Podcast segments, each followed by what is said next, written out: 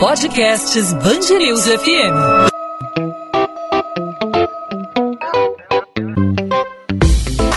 Dois às 20, com Maurício Bastos e Luana Bernardes. Oferecimento Amoedo, sua casa completa. Precisou da Amoedo? Pode contar.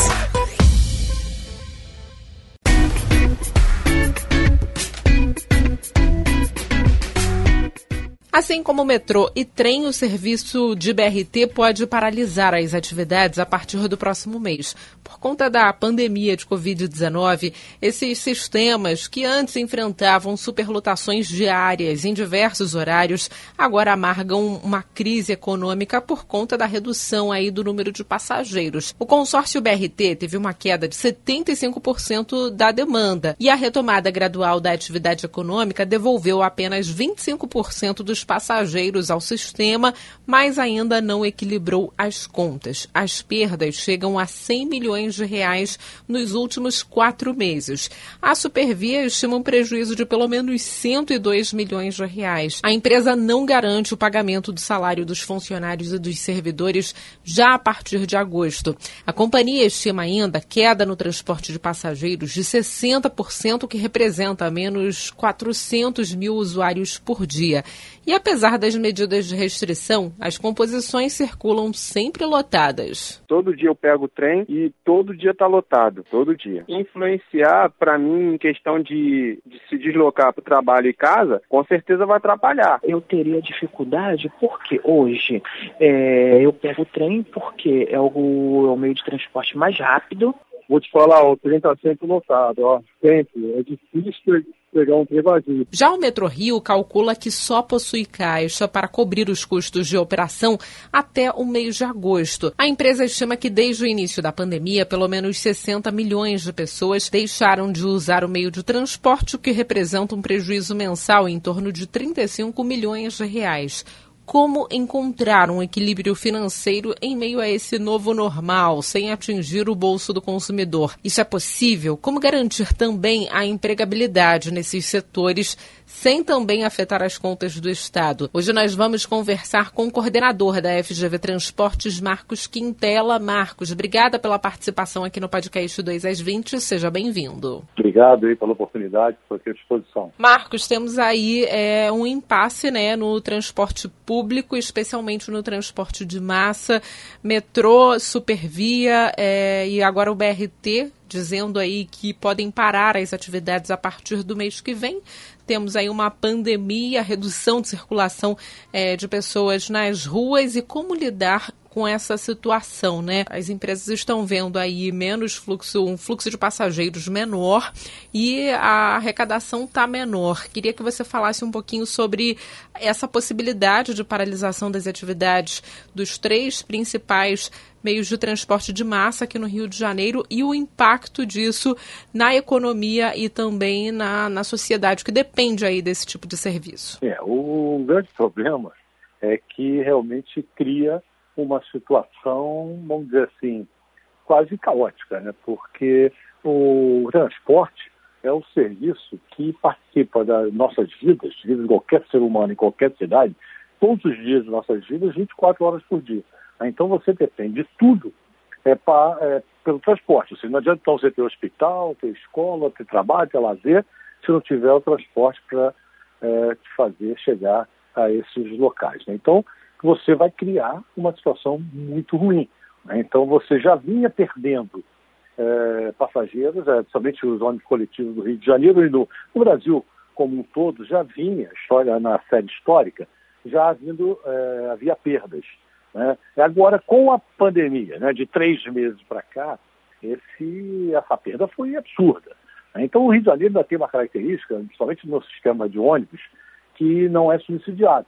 Então, é, na maioria, em grandes cidades do mundo, em várias cidades do mundo, há subsídios para é, transporte público, metrôs, é, trens urbanos. E no Rio de Janeiro uma das cidades no Brasil que não recebe subsídios, ainda tem gratuidade, ele tem que receber a tarifa para se sustentar. E isso, certamente, com a diminuição do fluxo passageiro, a demanda caindo, isso deve estar afetando muito fortemente o caixa da empresa. E assim está acontecendo também com trens e metrôs. Né? Se o metrô do Rio de Janeiro, que transportava um milhão de passageiros por dia, deve estar agora, não sei qual é o número que eles estão falando aí, certamente aí 200 mil talvez, e você tem uma situação complexa. Né? Então, barcas também já vinha havendo perdas, então nós estamos numa situação é, complicada. Né? Então, é, alguma coisa tem que ser feita, algum tipo de acordo, alguma participação de governo, alguma situação é, para não afetar a população. Né? Então, principalmente, você falou em redução das pessoas nas ruas. E não é isso que está acontecendo muito também, não. Já está havendo uma movimentação maior nas ruas e o transporte é fundamental. Isso é muito mais fundamental agora, que as pessoas, é, principalmente essenciais, né, é, pessoal de saúde, pessoal de apoio, é, precisa se transportar.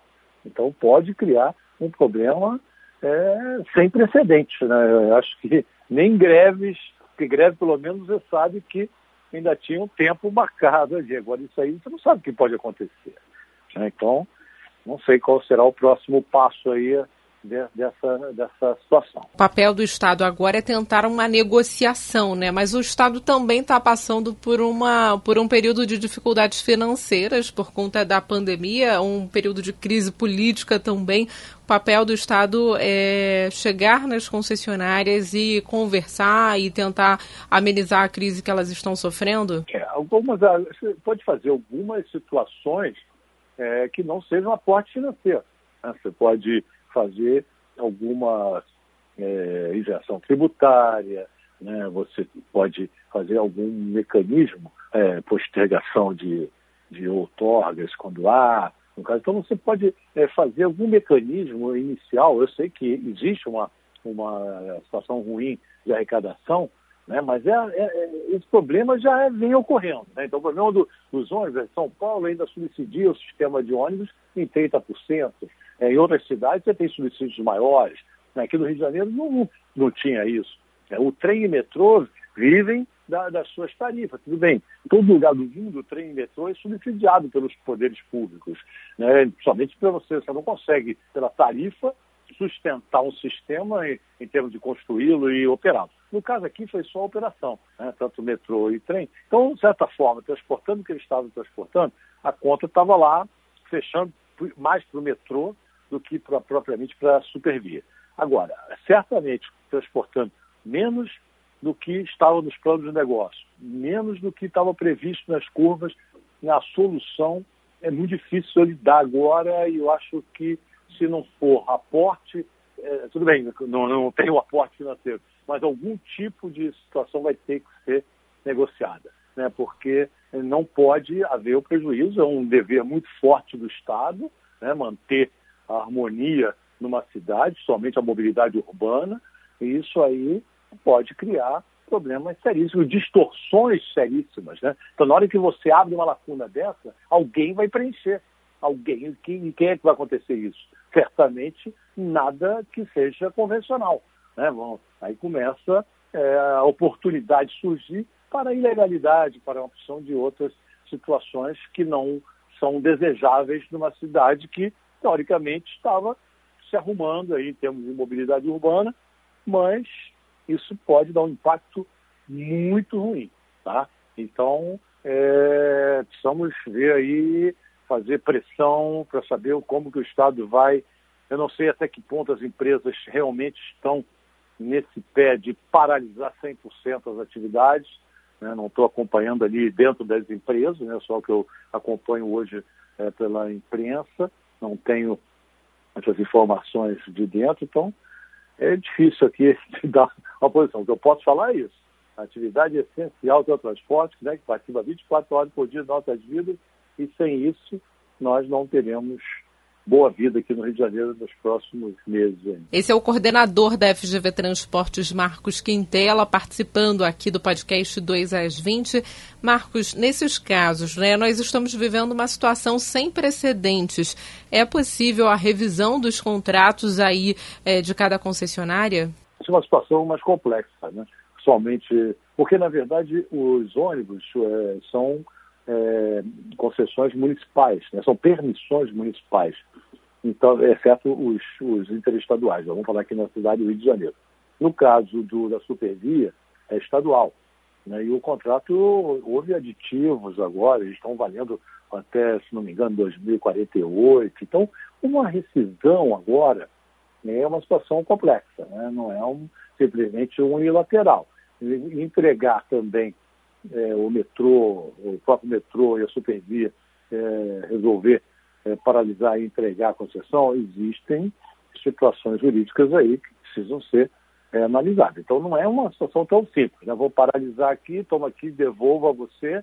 Existem sanções e, e é serviço público, é essencial, então tem uma toda aí uma, um arcabouço jurídico aí que envolve essas questões. Então, certamente, não vai ser de uma maneira dessa é, simplória de paralisar. É, o que às vezes acontece, né, como aconteceu é, de um plano de contingência no passado, por exemplo, em ônibus, o governo assume a operação.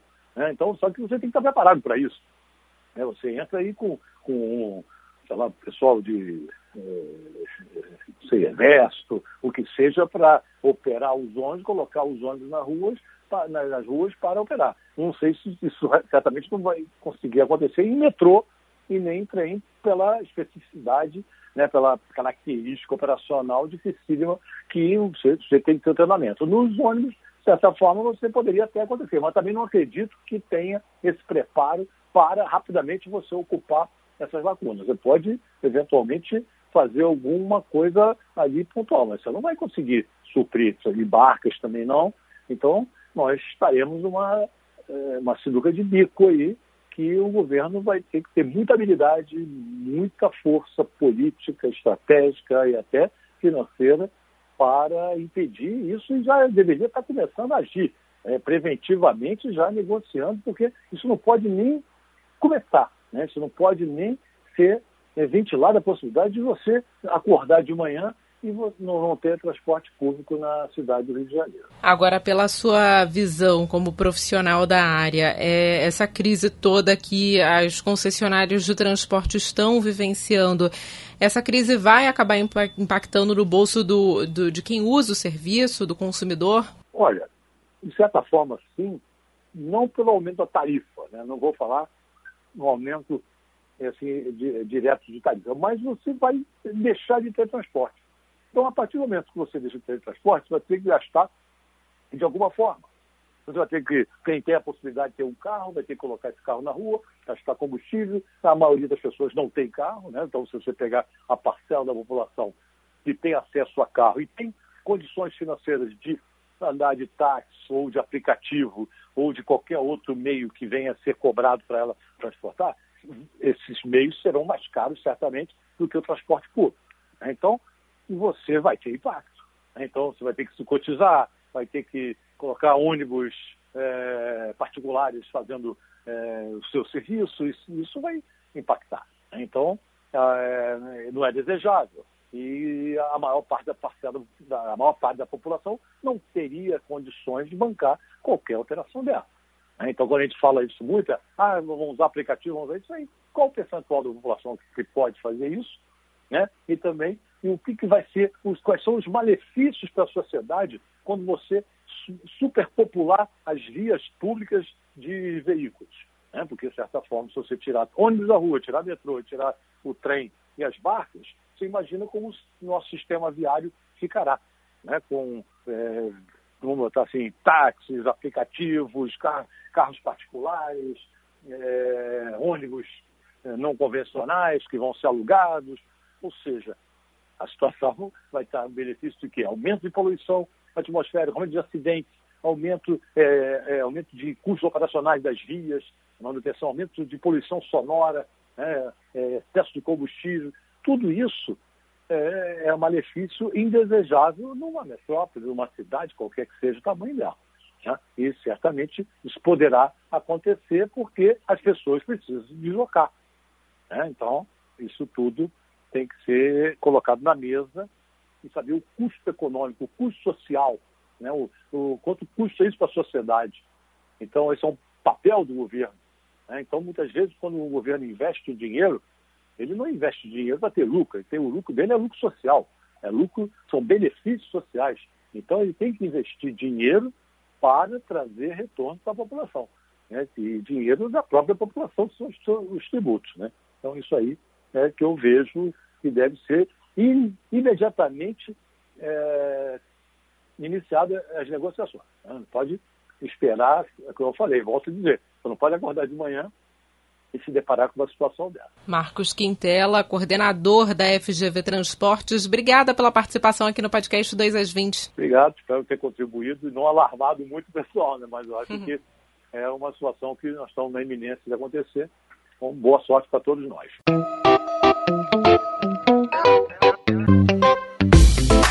2 às 20, com Maurício Bastos e Luana Bernardes.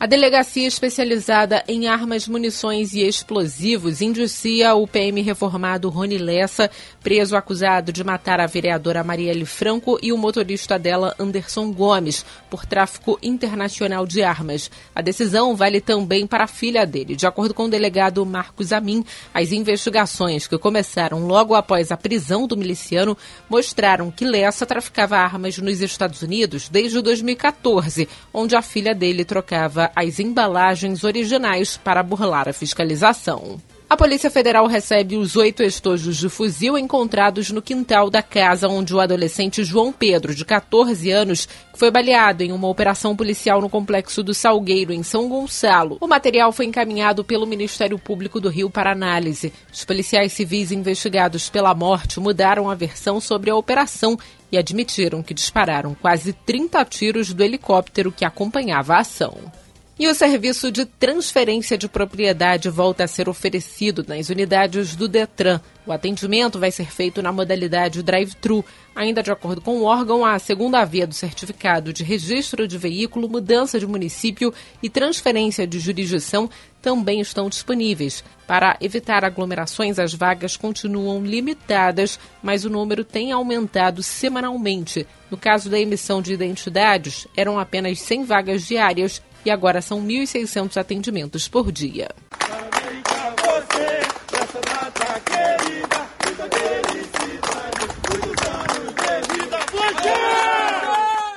E essa foi a linda homenagem feita por taxistas pelo aniversário do eterno âncora da Band News FM, Ricardo Boechat. Os motoristas foram até o grupo Bandeirantes de Comunicação aqui em Botafogo, na zona sul do Rio, em carreata, desde o aterro do Flamengo na mesma região. Emocionados, os profissionais contaram suas lembranças do Carequinha e de sua família. 2 às 20.